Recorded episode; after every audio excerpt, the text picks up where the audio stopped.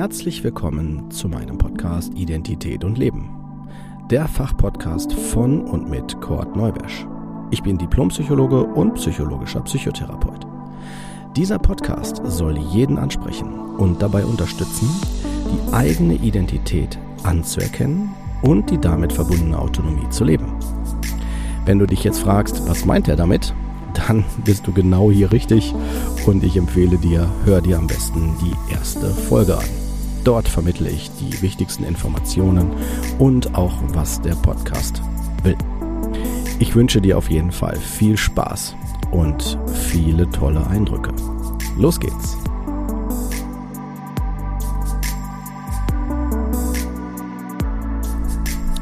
Herzlich willkommen zur 31. Folge Partnerschaft. Ja, dieser Bereich ist ein ganz spannender Bereich. Ich finde, immer wenn ich an Partnerschaften so bildlich, gedanklich denke, also in so Bildern, sehe ich immer was ganz Buntes, was sehr Vielseitiges, wie so ein, äh, ja, wie so ein, soll man sagen, wie so ein äh, kunterbuntes äh, Spielzimmer, wo alles möglich ist vom Prinzip her und nur durch die Person bestimmt wird, die die Partnerschaft definieren. Und da sind wir auch schon bei der Eingrenzung von Begrifflichkeiten, um, äh, ja, sagen wir mal, auf, aus gleicher Sicht jetzt hier für diese Folge denken zu können, also damit ihr wisst, wo ich hin will.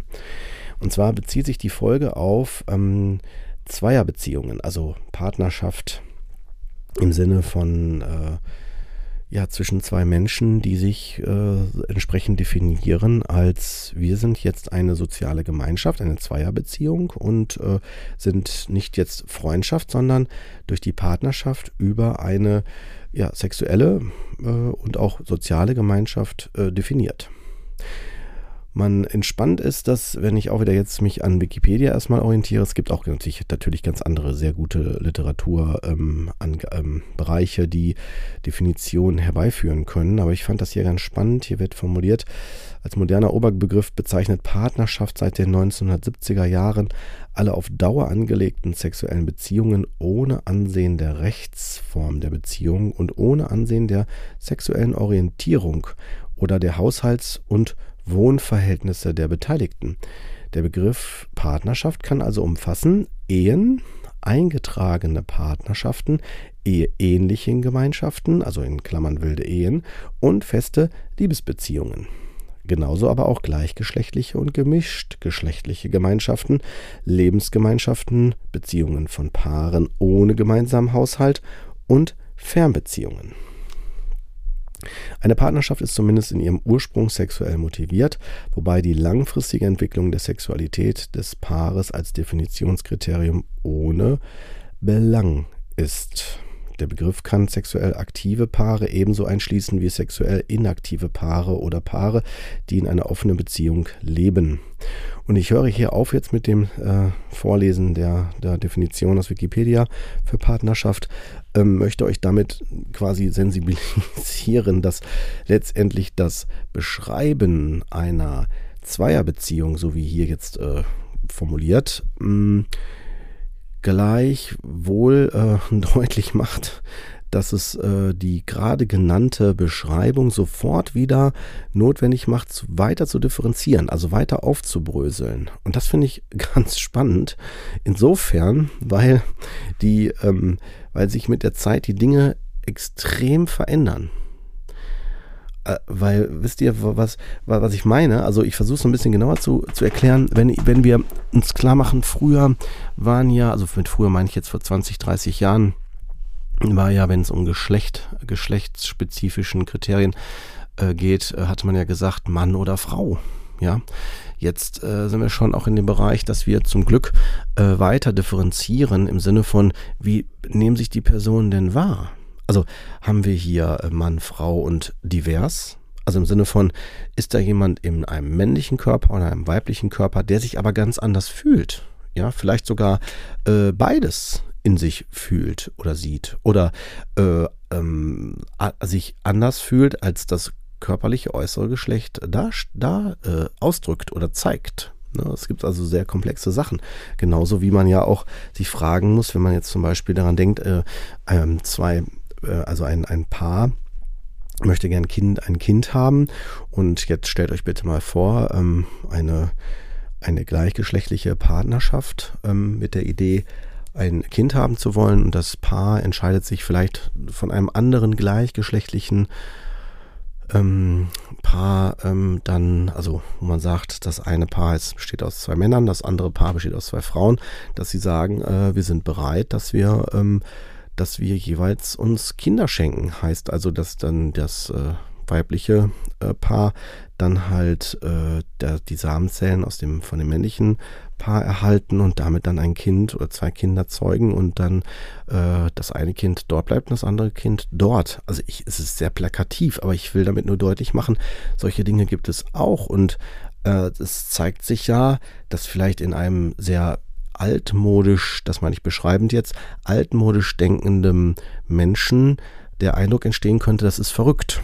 Und äh, ich bin der Meinung, das ist nicht verrückt, das ist einfach ein Zeichen, dass wir äh, differenzierter denken müssen, dass wir von bestimmten Traditionen oder auch Vorstellungen ähm, weitergehen müssen, weiter differenzieren müssen und dann auch die Frage nach, wer ist Vater, wer ist Mutter, sicherlich auch noch weiter differenzieren müssen in, das habe ich psychologisch immer schon ähm, ähm, unabhängig von diesen Dingen, die ich jetzt hier ausführe, schon immer äh, gesagt, dass man wirklich überlegen muss, äh, haben wir hier vielleicht eine notwendige Unterscheidung in Erzeuger und Erzeugerin und Vater und Mutter.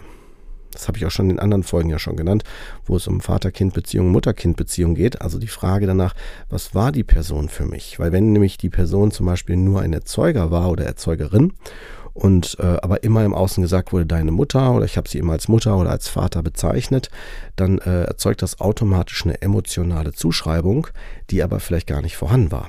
Und das wär, würde einer Lüge gleichkommen. Ihr merkt halt, ne, solche Sachen, die ich jetzt hier ausführe, die weisen schon auf bestimmte Dynamiken hin. Aber gehen wir zurück zum Begriff der Partnerschaft, weil mit Partnerschaft haben wir ja das Phänomen, jetzt nehme ich mal meine Begriffe dafür, ähm, dass sich zwei Individuen treffen und sagen, hey, da gibt es irgendwas zwischen uns und äh, wir kommen jetzt zusammen und gucken mal, wie es uns damit geht und dann gibt es eine Anziehungskraft vielleicht in den ein oder anderen Fällen, in den anderen Fällen vielleicht auch nicht, dann äh, merkt man plötzlich vielleicht, ach, wir haben jetzt hier zusammen vielleicht einen Schwimmkurs gemacht oder irgendwas anderes und äh, haben vorher immer was alleine gemacht und denken, jetzt sind wir plötzlich ein Paar äh, hier im Schwimmkurs gewesen, vielleicht bleiben wir das dann vielleicht auch schon und zack ist man vielleicht dann auch, weil man mal Sexualität dann vollzieht, plötzlich schwanger und dann ist man auch noch Eltern. Und dann ist das äh, so eine Struktur, die man dann kennt aus Büchern oder auch aus vorgelebten natürlich Settings. Und dann bleibt man in so einem Setting drin ohne das Gefühl zu haben, hey, möchte ich das denn so überhaupt weiter? Also äh, möchte ich vielleicht auch doch lieber wieder alleine sein oder merke ich plötzlich mit der Zeit, ich will es ganz anders oder so. Was ich jetzt sehr plakativ überspitzt darstelle, gibt's in alle möglichen Variationen natürlich auch. Auch bei den Paar, was zusammenkommt, was voller Leidenschaft ist, sich am liebsten dauernd im Arm liegen will, nicht mehr weg, loskommt voneinander, ja, auch im körperlichen Sinne, äh, kann auch sein, dass mit der Zeit irgendwann gefühlt die Luft raus ist und man merkt, boah, was ist denn der andere denn für einer? Ja, weil dann nervt mich vielleicht nur noch das oder dies oder jenes und das kann dann auch aus, aus unterschiedlichsten Gründen entstehen. Das kann sein, dass es vielleicht daran liegt, dass ich gerade merke, mir ist das alles hier zu einseitig oder mir fehlt irgendwas, das ist irgendwie so festgefahren so und äh, dann geht natürlich automatisch kommt die Frage auf, ähm, was brauche ich denn? Also was, was ist denn wichtig? Und jetzt komme ich zu einem wichtigen Aspekt, warum ich auch die Folge hier gewählt habe mit dem Thema Partnerschaft. Nämlich es geht um das Thema, wir haben ja hier den Podcast Identität und Leben oder anders formuliert Identität Leben. Wenn ich jetzt merke, ich habe ein Bedürfnis, ein Bedürfnis auch in der Partnerschaft. Vielleicht auch eins, was mit Veränderungen zu tun hat. Also das, was anders sein soll. Dann ist ja die Frage, finde ich, äh, die sich stellt, traue ich mich, das überhaupt erstmal wahrzunehmen? Dann zu respektieren, zu akzeptieren und dann auch eventuell zu kommunizieren. Nehmen wir mal an, es geht darum, dass man merkt, man möchte vielleicht mehr Abstand haben oder man möchte vielleicht mehr sich selbst leben. Ich gehe jetzt mal in ein sehr klassisches Setting rein. Stellt euch einfach vor, ähm, man ist vielleicht irgendwie jugendlich, kommt zusammen und alles ist super, man hat Zeit füreinander. Dann irgendwann geht man in den Job, man lernt vielleicht neue Leute kennen und dann plötzlich sagt der, die eine Person, ich möchte Kinder haben, die andere Person sagt, ich möchte lieber reisen. Dann hat man vielleicht ein Problem. Nämlich folgendes, nämlich das Problem, dass man sich fragen muss, ist man noch kompatibel? Also wollen wir das? Und gibt es vielleicht die Paare, die sagen, ich will nie Kinder haben, die andere Person sagt, ich will auf jeden Fall Kinder haben. Und dann denkt sich die Person, die auf jeden Fall Kinder haben will, vielleicht kann ich den anderen ja nochmal umstimmen dafür. Also es gibt alle möglichen, alle möglichen ja, Variationen innerhalb jetzt diesem Beispiel, was ich jetzt hier gerade aufmache. Und das, ihr merkt schon, das ist sehr komplex. Ähm, auch da gibt es kein richtig, kein falsch, weil natürlich kann es sein, dass die Person, die keine Kinder haben will, dann plötzlich irgendwann merkt, ach doch, irgendwie finde ich es doch schön, weil ich jetzt älter geworden bin und doch dann merke, ich bin dafür bereit oder jetzt will ich es doch. Es gibt aber auch die Paare, wo dann vielleicht die Person, die sagt, ich will keine Kinder, dann äh, plötzlich feststellt, ähm, hör mal, du willst ja Kinder haben, wir müssen uns trennen, das passt nicht mehr. Und dann gehen, geht, gehen die beiden auseinander. Ja, sowas gibt es auch. Na, und auch die Frage, muss man, wenn man zusammen ist, immer zusammen bleiben? Äh, so eine Frage würde ich sowieso niemals empfehlen, mit Ja oder Nein zu beantworten, so mal eben so schnell runtergebrochen, sondern vielmehr mit der Frage, ähm, was hindert denn meine individuelle Entwicklung? Also wenn wir jetzt partnerschaftlich drauf schauen, also kann und darf ich mich individuell weiterentwickeln und lässt es die andere Person zu, meine individuelle Entwicklung? Sie muss die ja nicht automatisch mitmachen. Wenn ich jetzt zum Beispiel meine, ich möchte plötzlich, keine Ahnung, äh, möchte jetzt ein bestimmtes Hobby ausprobieren und ähm, der andere sagt, das ist gar nicht so meins, ja, dann ist es ja auch in Ordnung. Also warum muss man das denn dann äh, mitmachen? Ne? Ist ja die Frage. Wenn es jetzt ein Paar ist, was sagt, wir haben alles zusammen gemacht, ja, dann kann das natürlich dazu führen, dass man sich als Paar nochmal neu finden muss. Also sich fragen muss, wie passen wir denn jetzt hier weiter zusammen? Genauso auch umgekehrt. Also wenn man immer gut miteinander, ähm, wie sagt man, zusammen auskam, auch beruflich und privat und plötzlich verändert sich das, weil vielleicht Kinder dazukommen oder weil man irgendwann in Rente geht oder sich die jobliche Perspektive oder die gesundheitliche Perspektive verändert, sind wir automatisch aufgerufen, uns wieder neu zu orientieren. Also ob wir kompatibel sind und bleiben und wie wir dann damit umgehen wollen. Ja, das ist tatsächlich so. Also da werden wir zu aufgerufen. Das ist aber auch gut so, weil auch da stellen wir fest, wir entwickeln uns immer weiter.